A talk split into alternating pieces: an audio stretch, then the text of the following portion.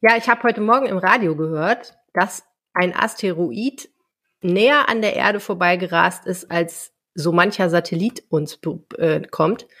Und dann habe ich gedacht, das ist eigentlich doch gut, dass sie es einem erst hinterher sagen. Ich glaube, es war vorher schon bekannt, aber ich wusste es nicht. Und ähm, ich war einfach total froh. Und dann habe ich gedacht, diese ganzen Filme, ne, die es ja gibt, wo eine Kollision kurz bevorsteht und alle total aufgeregt sind und so. Ich will das gar nicht wissen. Ich will das gar nicht wissen. Ich möchte gerne, dass Leute, die sich damit auskennen und eventuell was tun können dagegen, dass die Erde zerstört wird, sich damit beschäftigen, gerne auch intensiv. Aber ich persönlich möchte das nicht wissen, weil ich kann ja sowieso nichts machen. Also du hättest gerne wie die Dinosaurier einfach davon überrascht werden dann, wenn. Ist das nicht der beste Tod? Einfach einschlafen und nicht mehr aufwachen. Also die Alternative, ne, dass du weißt, es sind noch 36 Stunden, dann brennt die ganze Welt und äh, du kannst aber gar nichts dagegen machen und dann versuchst du natürlich verzweifelt doch was dagegen zu machen. A oder B, betrinkst dich besinnungslos oder C, sitzt deprimiert zu Hause, ist doch nicht besser. Ich meine, dann ist es doch besser, man ich glaube persönlich nicht, dass die allermeisten Leute in ihren letzten Sekunden was Gutes daraus machen, sondern ich glaube, alle drehen komplett am Rad und machen furchtbare Sachen. Plünderungen, Anarchie, keiner hält sich mehr an irgendwas. Ich möchte das gar nicht wissen. Also Leute da draußen, falls ihr wisst, es kommt ein Asteroid auf uns zu, sagt es mir nicht. Ich will es nicht wissen. Auch ich würde schon ganz gerne wissen. Dann wüsste ich, ach komm, Grundsteuererklärung. Gute Überleitung. das lohnt sich. Um die Grundsteuererklärung geht es heute und worum noch? Außerdem um die umstrittenen Panzerlieferungen in die Ukraine und über etwas, äh, wo einem vielleicht sich der Magen etwas umdrehen könnte. Insekten im Essen. Das ist der Aufwach am Wochenende. Schön, dass ihr dabei seid. Mein Name ist Helene Pawlitzki. Ich bin Michael Höhing. Bonn Aufwacher.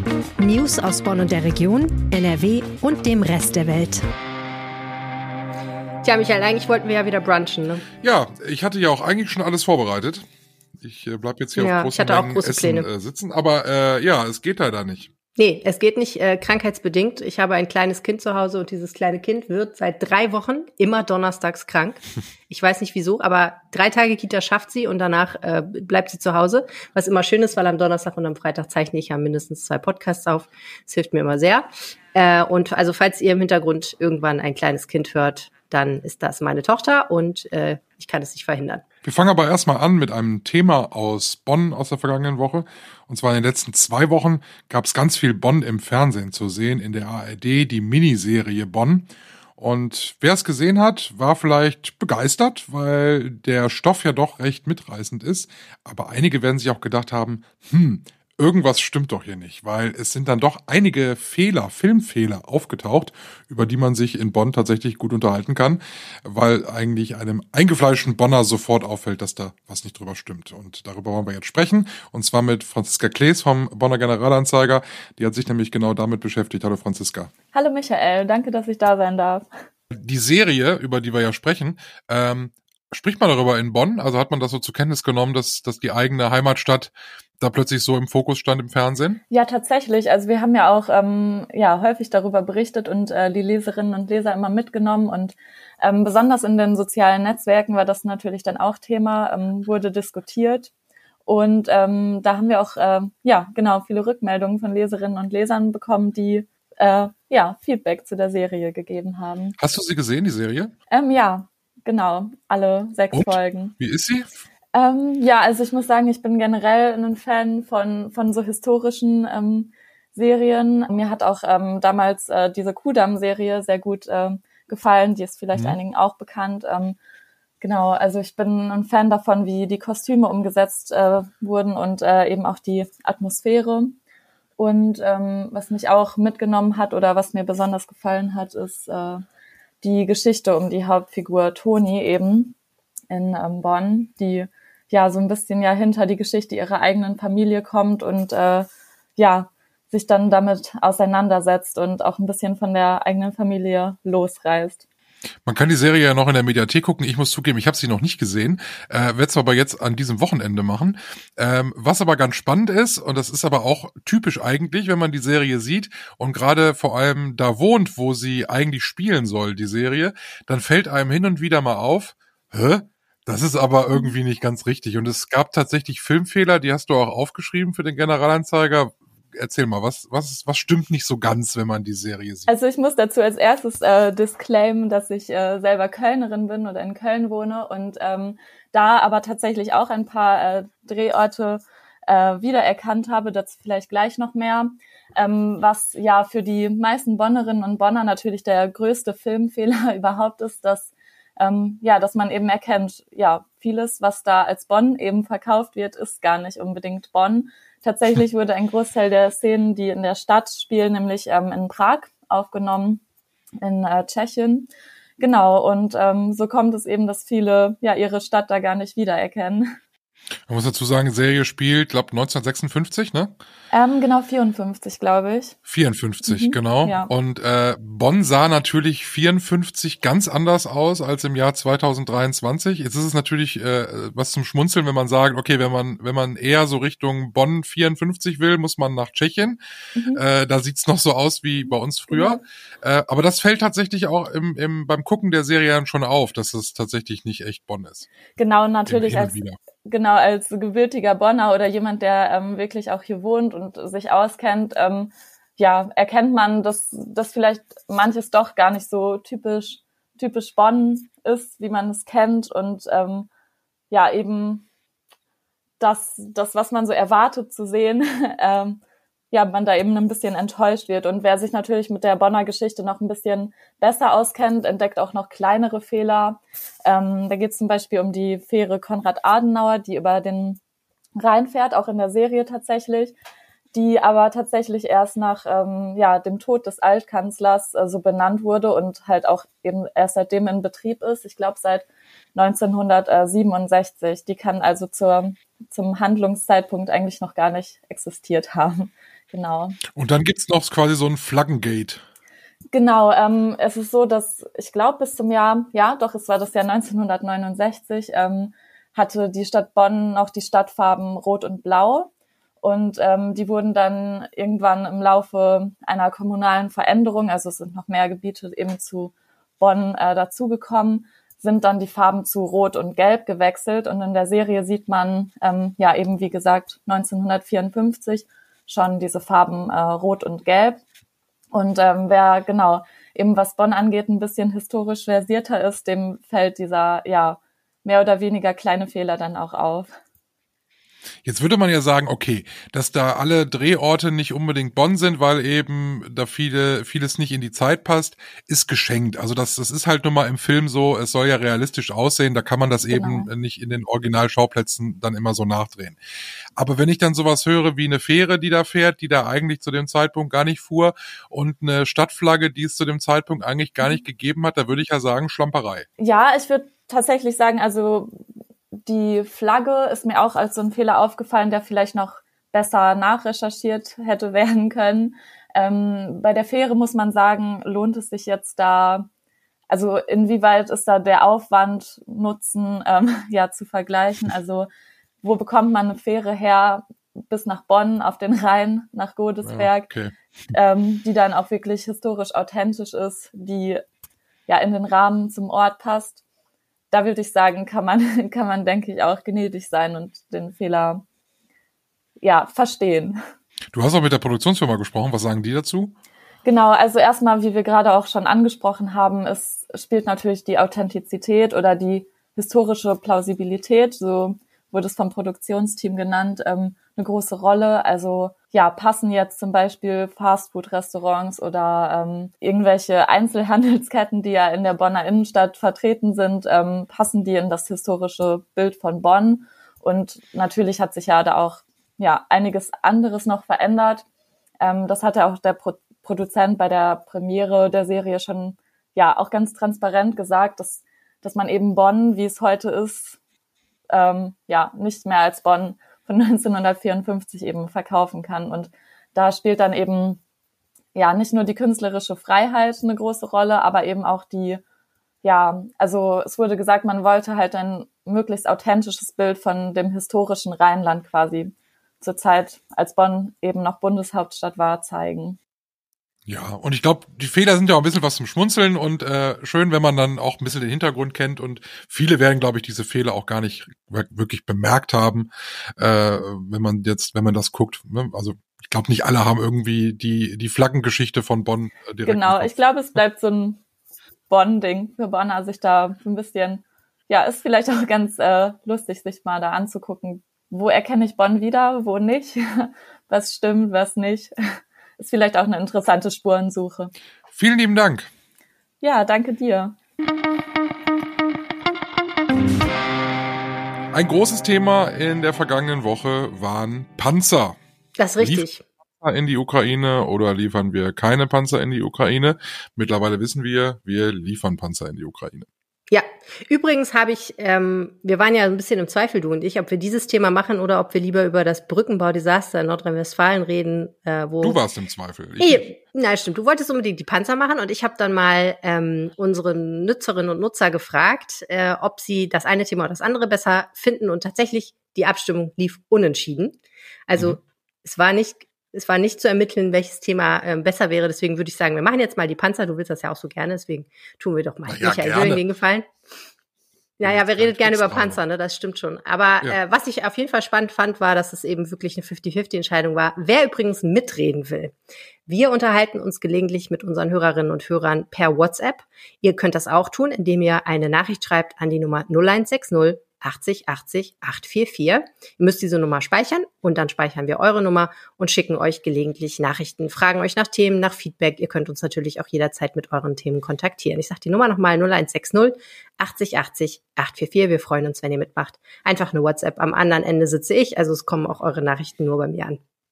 So, und jetzt müssen wir über Panzer reden. Zum Beispiel auch sagen, genau, da könnt ihr zum Beispiel auch sagen, ob ihr eher für Panzerlieferungen in die Ukraine seid oder gegen. Ich meine, das wird vermutlich nichts mehr daran ändern, dass wir diese Panzer liefern.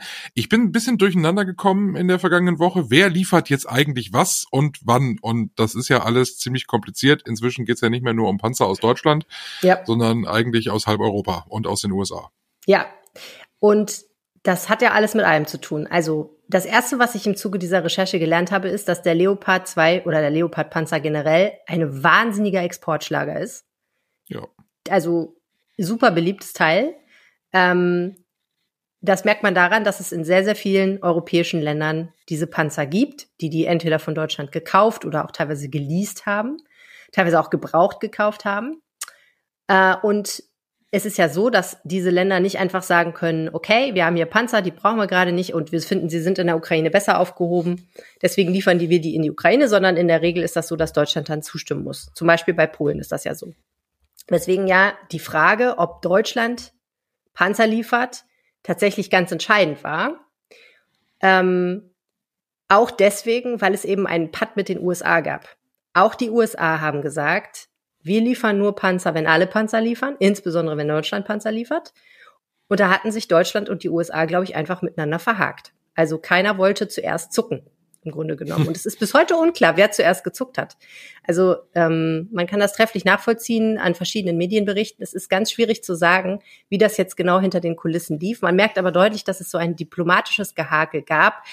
Immer wieder wurde Druck ausgeübt. Die USA haben ganz oft gesagt, Deutschland muss jetzt mal Führungsstärke beweisen. Äh, Deutschland hat immer wieder gesagt, nein, wir machen das nur im Verbund.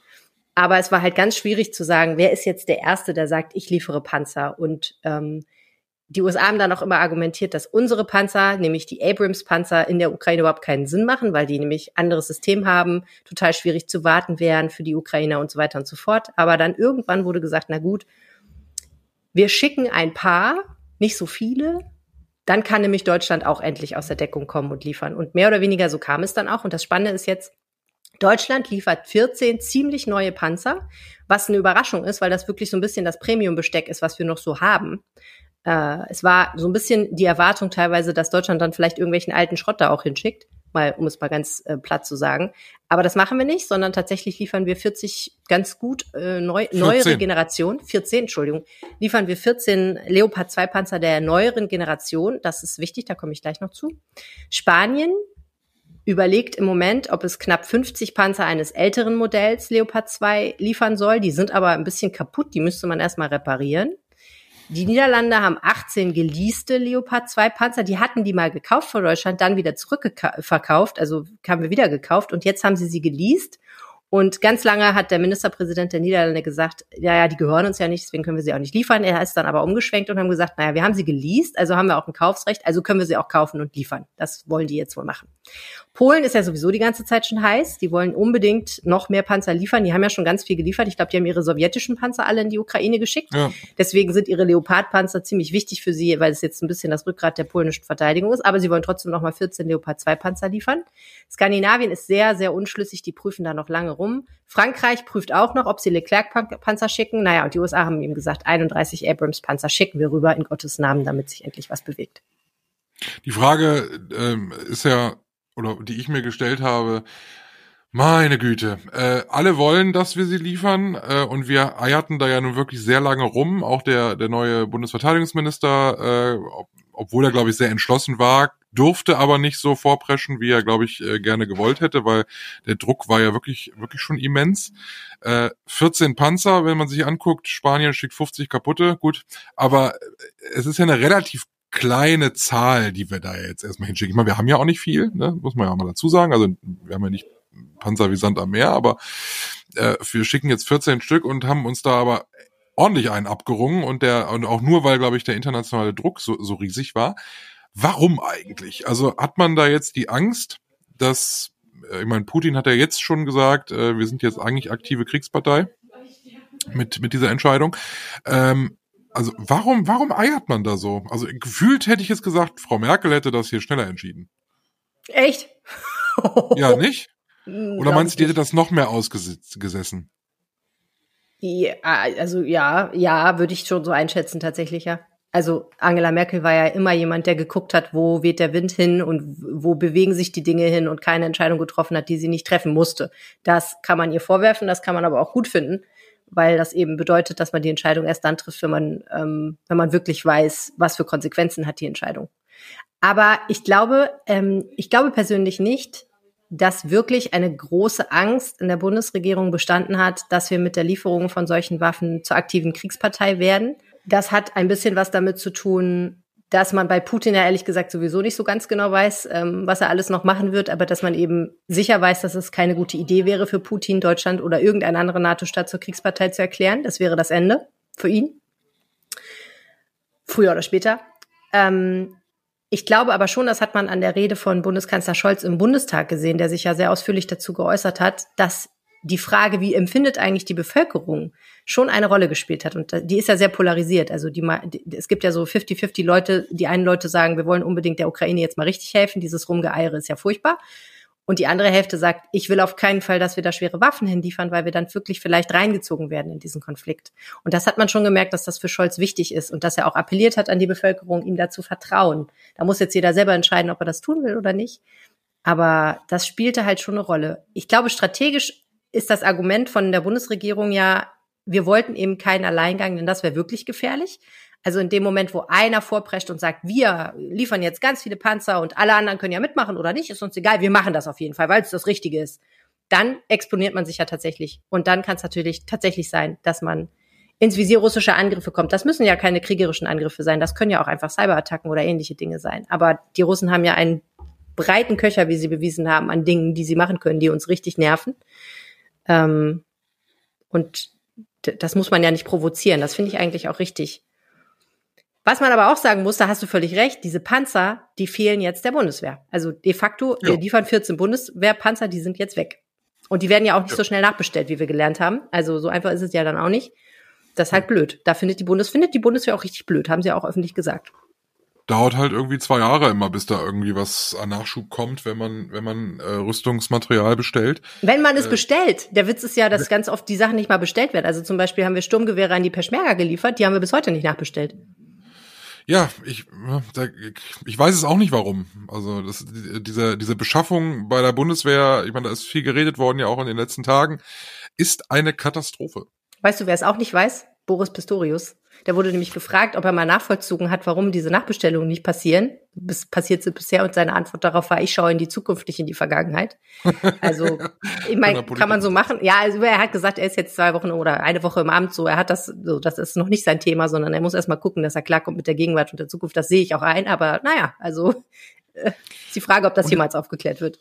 Und jetzt würde man ja meinen, wunderbar, jetzt hat man sich also äh, jetzt dann durchgerungen, diese Lieferungen zu machen in den einzelnen Ländern und dann würde man sagen, gut, in anderthalb, zwei Wochen sind die da. Nein, es dauert an die drei Monate, bis diese Lieferung in der Ukraine ist, wo ich mich auch frage, was dauert denn da so lang? Müssen die erst noch, also wenn die doch in Ordnung sind, wenn die, also klar, in Spanien sind sie kaputt, aber wenn die deutschen 14 doch in Ordnung sind und einsatzbereit sind, warum sind die nicht schon viel früher da? Es dauert alles ewig.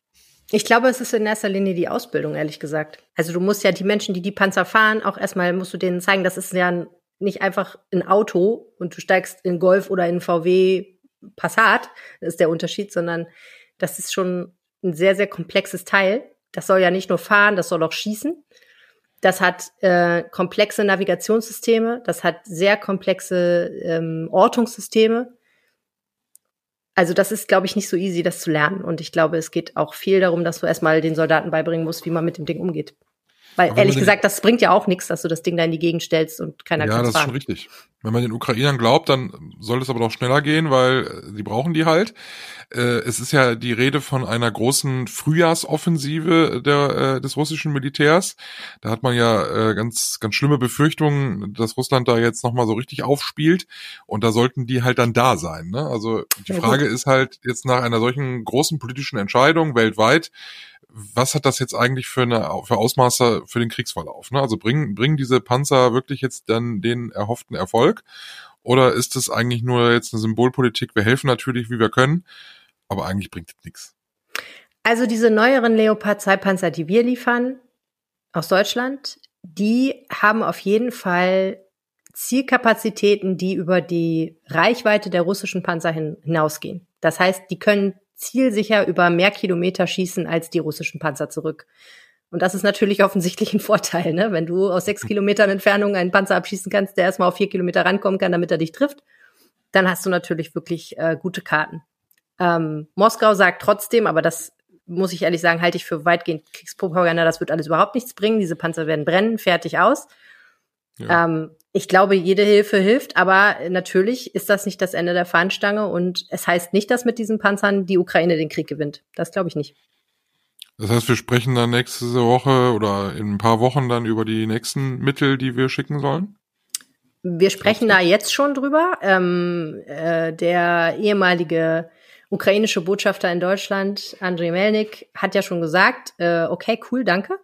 Aber äh, was wäre denn mit Flugzeugen oder Schiffen oder U-Booten? Wir müssen ja unsere Küste verteidigen. Also es ist klar, dass es weitere Forderungen gibt.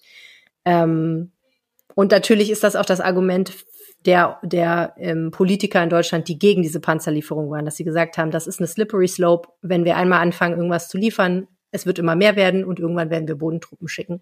Scholz sagt ganz deutlich, keine Bodentruppen, das machen wir nicht. Die CDU ist dafür, dass wir Flugzeuge schicken.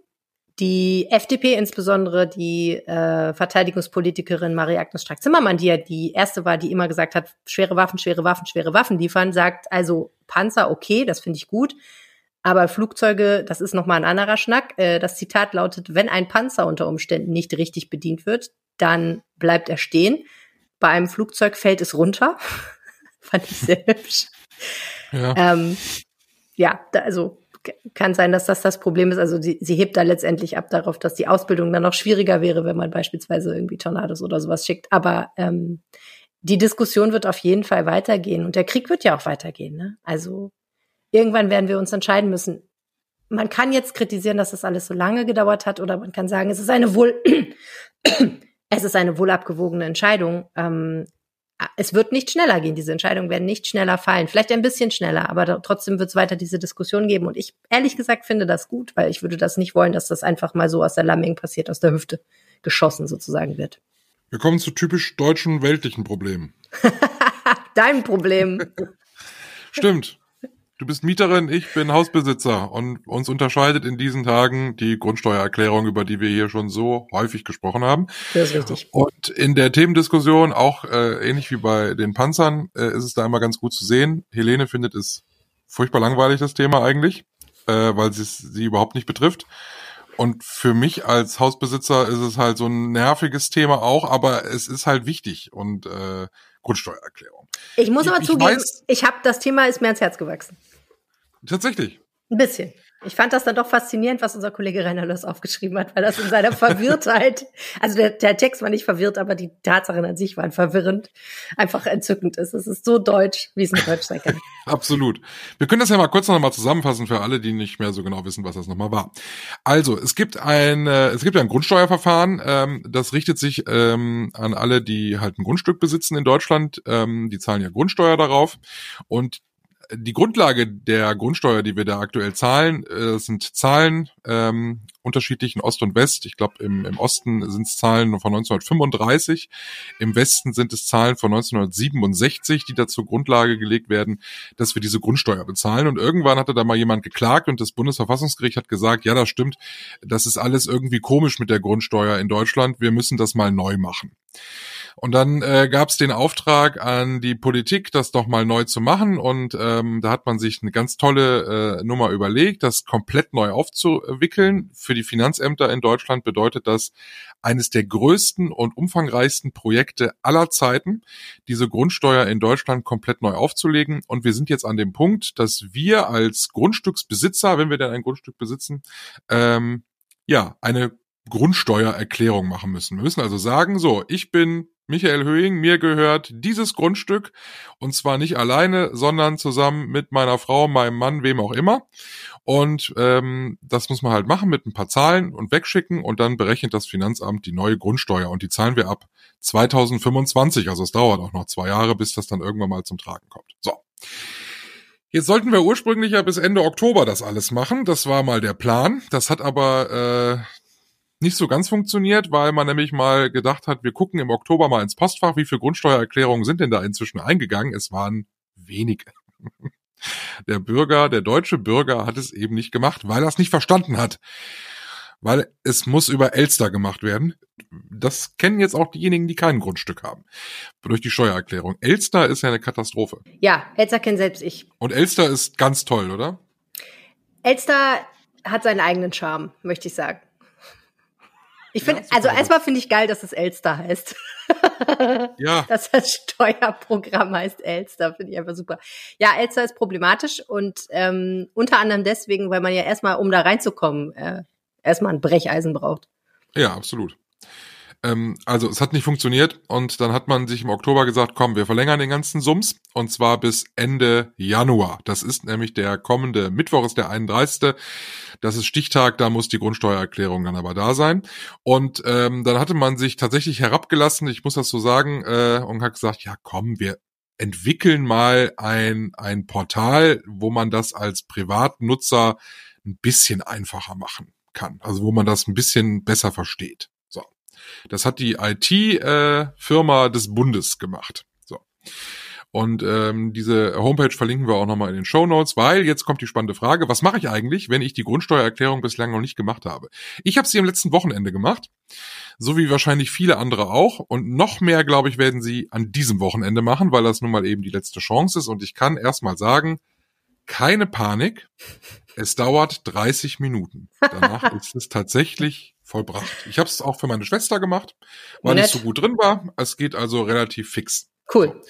Äh, man muss halt nur so ein paar Sachen bei der Hand haben. Ähm, und zwar hat man eigentlich Post von seiner Kommune bekommen, von seiner Stadt. Und da standen eigentlich alle Zahlen, die man für diese Grundsteuererklärung braucht, eigentlich auch drin. Nämlich was für ein mhm. Grundstück man eigentlich besitzt, welche Nummer das Flurstück hat, wie der Bodenrichtwert ist, den muss man da eintragen. Man muss auch nicht wissen, was ein Bodenrichtwert ist, aber es steht drin, Bodenrichtwert Doppelpunkt und die Zahl dahinter.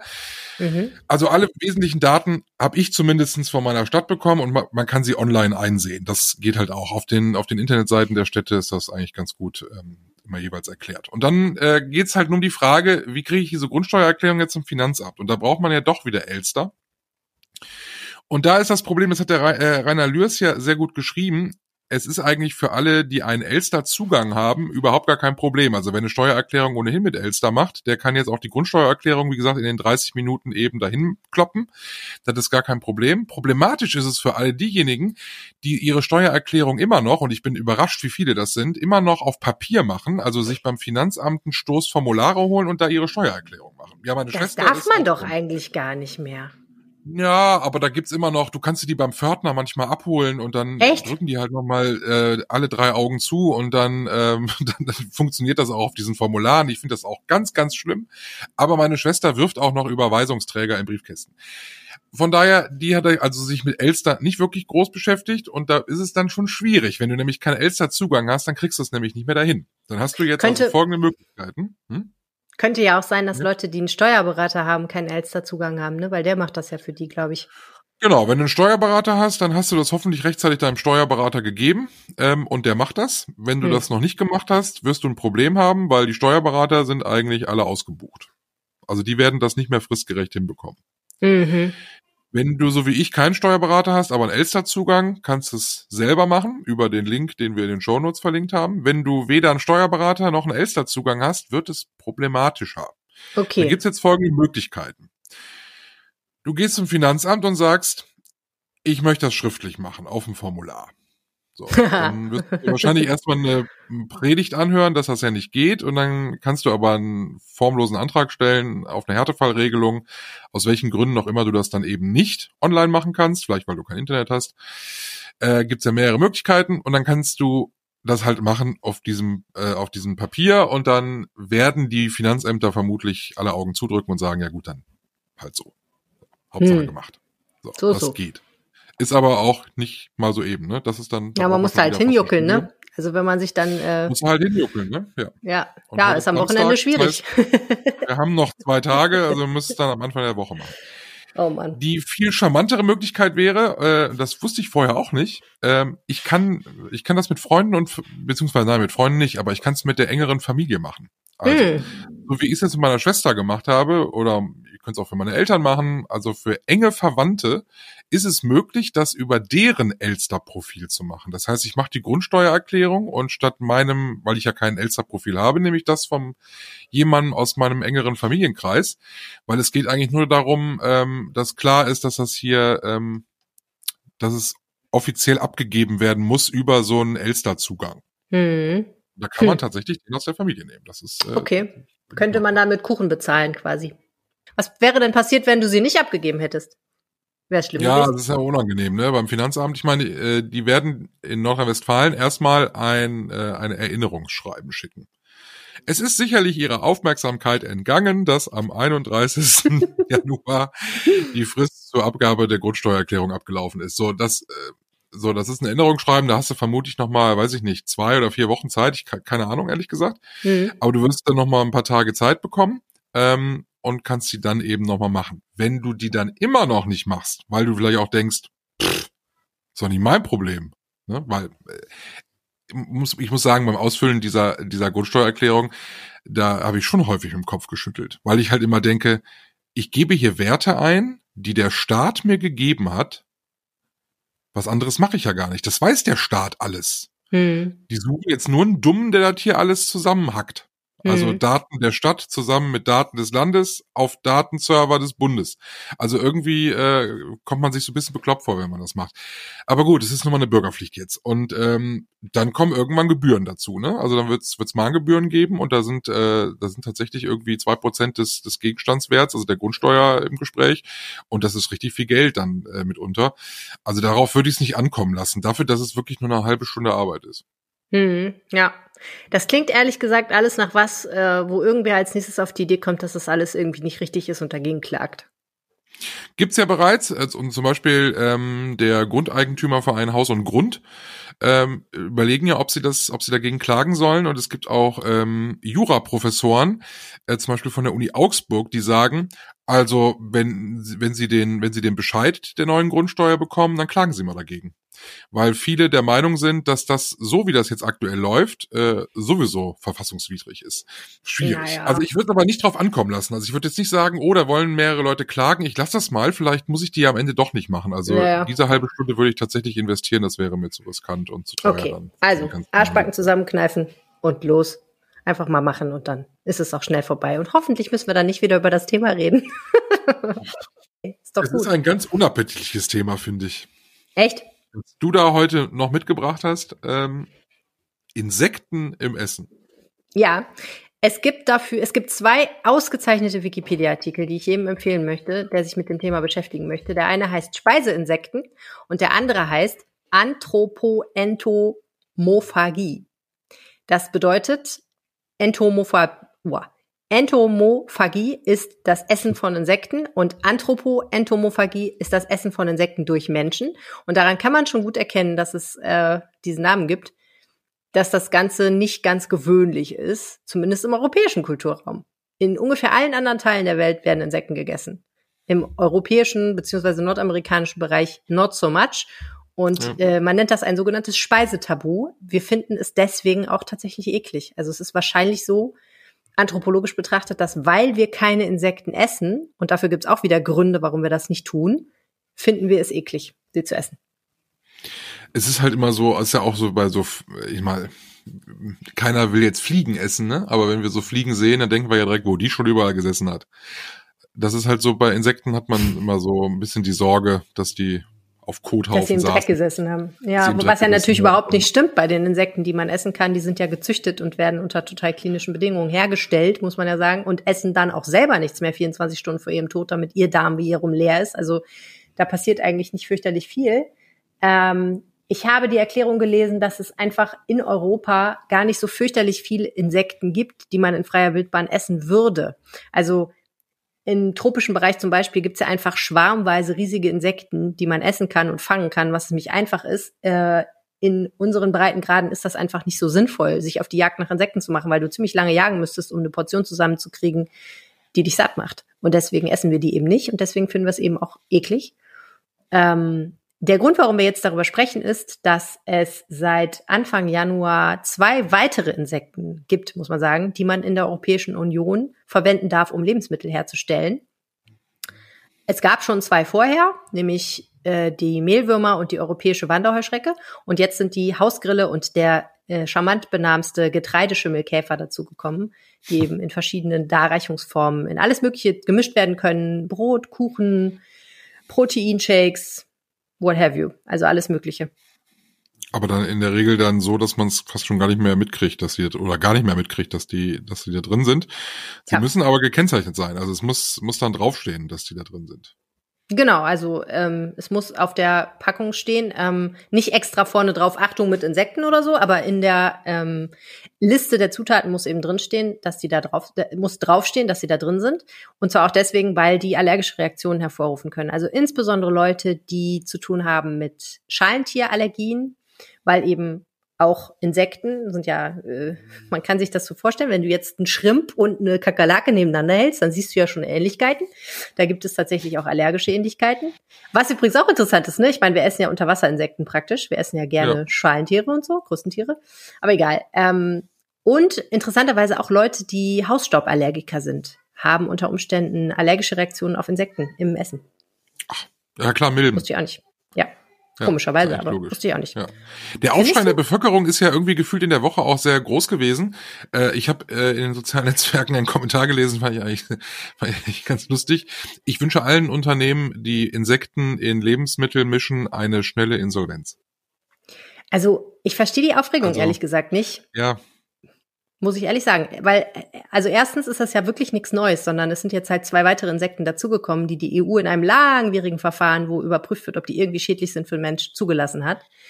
Ähm, ich glaube, der CSU-Politiker Hubert Aiwanger hat so ein bisschen den Vogel abgeschossen, weil er nämlich mehr oder weniger unterstellt hat, dass die Veganer quasi die Weltherrschaft an sich reißen wollen und irgendwie äh, Insekten jetzt in Essen sind, damit die Veganer ihre Proteinnahrung hochhalten können und so. Aber Veganer essen ja gar keine Insekten. Das nee. sind ja auch Tiere. Also ist alles ein bisschen merkwürdig. Und ähm, unser Kollege Christian Albustin hat da einen sehr schönen Kommentar für RP Online geschrieben, der gesagt hat, Leute, auch diese Vorstellung, dass irgendwie geheim Insekten in Essen gemischt wird, äh, ohne das zu deklarieren, das ist halt total abwegig, weil man das sofort merken würde wahrscheinlich. Heißt aber, wenn man das nicht möchte, äh, wofür es ja auch Gründe gibt, ähm, man muss sich diese Zutatenliste ganz gut äh, angucken, weil es ist nicht so, dass da jetzt riesengroß draufsteht, mit Insekten zubereitet, sondern man muss dann schon in die Zutatenliste schauen. Ja, das kann man auch daran erkennen, dass es ja schon sehr lange Insekten in Zutaten gibt. Nämlich zum Beispiel gibt es einen Farbstoff namens äh, rotes Kamin E120, ja. der aus Schildläusen hergestellt wird. Und das Zeug ist in ganz vielen Produkten drin, die es jetzt schon lange im Supermarkt gibt und bei denen, glaube ich, keiner vermutet hätte, dass da sowas drin ist. Zum Beispiel im Ermann Obstgarten Erdbeere, im schönen Joghurt, der ist rot Und im M&M's, glaube ich, ne? Ja, in M&M's Crisp und äh, in Müller Milch Kirsch Banane zum Beispiel. In Mentos, in Trolleys saure Glühwürmchen ist das Zeug drin, also äh, relativ viel. Und dann gibt es noch ein anderes Zeug, das heißt Shellac, äh, E904. Das wird aus der Gummilackschildlaus hergestellt und das überzieht zum Beispiel Kinder Schokobons. Dieser irgendwie leicht glänzende Belag, den so ein Schokobon hat, das ist Schildlaus, Baby. Ja, Wusstest du es? Hätten sie es gewusst? Ja, ich nicht. Ich wusste, ich wusste es. Echt? Ich, ich vergesse es zwischendurch mal, vor allem wenn ich welche esse. und beim Essen denke ich mal, war das nicht jetzt hier drin? Äh, ja, es ist ja, es ist halt. Ich muss aber auch sagen, ich ich habe halt schon mal so eine relativ große Grille gegessen. Äh, wollte ich dich ähm, gerade fragen, hast du denn schon mal richtig ernsthaft richtig Insekten gegessen? Du bist doch schon weit ja, gereist, du musst das doch schon mal ich, irgendwo gemacht haben. Ich war mal in Thailand und äh, da waren wir auf so einem Markt und äh, ich hatte tatsächlich Hunger und ich äh, konnte mich aber nicht entscheiden, ob ich jetzt so ein äh, na, das ist noch viel lustiger. Äh, ich konnte mich nicht so entscheiden, was ich esse. Und ich äh, liebäugelte mit so einem komischen äh, Bananen. Äh, Ding, also das war so ein Bananenspieß mit ganz viel Honig und also total klebrig auch alles. Es sah aber sehr lecker aus und das roch auch total gut. Mhm. Ähm, oder tatsächlich äh, so einem klassischen Curry, so so einem, mhm. so einem thailändischen Curry aus der Garküche. So, mhm. und ich stand so da und hm, und man hat mir wohl angesehen, dass ich nicht, dass ich mir eben überhaupt nicht sicher war, was ich nehmen soll. Und dann kam äh, äh, ein kleiner Thailänder zu mir und hielt mir nur so einen Spieß hin. Hm? So mhm. machte der mhm. dann so nach dem Motto, hm, probieren. Und wie man das so macht, so völlig ohne nachzudenken, griff ich danach und dann hatte ich ihn in der Hand. So, und dann habe ich erst gesehen, öh, das ist irgendwas Großes vom Küchenboden. So. Es war halt tatsächlich eine sehr große Heuschrecke. Ähm, und ich habe sie gegessen. Und? Und konnte danach einfach nur sagen, ja, es ist halt äh, vom Geschmack her, wie man immer sagt, sehr hühnchenmäßig, nussig, so. das Schlimme, finde ich, ähm, ist so die Konsistenz. Ich bin so ein Konsistenztyp. Mhm. Also es hatte, es war frittiert, also es hatte so Chips-Charakter aber man darf halt nicht drüber nachdenken, ob man da gerade einen Flügel hat oder irgendwie über sowas. Also, weil das war halt schon sehr, sehr komplett das Tier. Hm. Ich ja, fand's aber nicht so schlimm. Also ich, ich fand's, ich fand's jetzt nicht so schlimm, wie es klingt. Also ich äh, fand's okay, aber ich bin jetzt nicht gesagt, nicht gesagt, oh, da hole ich mir jetzt noch mal eine Tüte von. Ja, verstehe ich. Hat auch nicht satt gemacht. Ja, und ich habe mal einen Insektenburger gegessen, einen von diesen, äh, diesen Specials bei, ich weiß gar nicht, Peter Pane oder so, ähm, um zu testen, auch für RP Online. Irgendwo existiert da wahrscheinlich auch noch ein Video von. Auch da ist halt gemeines, äh, gemeines Insektenpulver drin, das merkst du natürlich überhaupt nicht. Das schmeckt halt wie so ein normaler Bratling einfach. Ja. Ja. Tja, so viel zu dem Thema. Wie Beim gut, nächsten Brunch probieren wir das mal aus. ja, genau. wow. Obwohl so ein paar Kinder Schokobons würde ich vor essen. Ja, da hat man sich auch dran gewöhnt, oder? Wir wünschen euch ein ganz, ganz tolles Wochenende. Äh, egal, was ihr esst, äh, habt viel Spaß daran. Ja, werdet satt und gesund und glücklich. Macht's gut. Und dann hören wir uns nächste Woche wieder. Ich bin Michael Höhing. Mein Name ist Helene Pawlitzki. Tschüss. Mehr Nachrichten aus Bonn und der Region gibt's jederzeit beim Generalanzeiger. Schaut vorbei auf ga.de.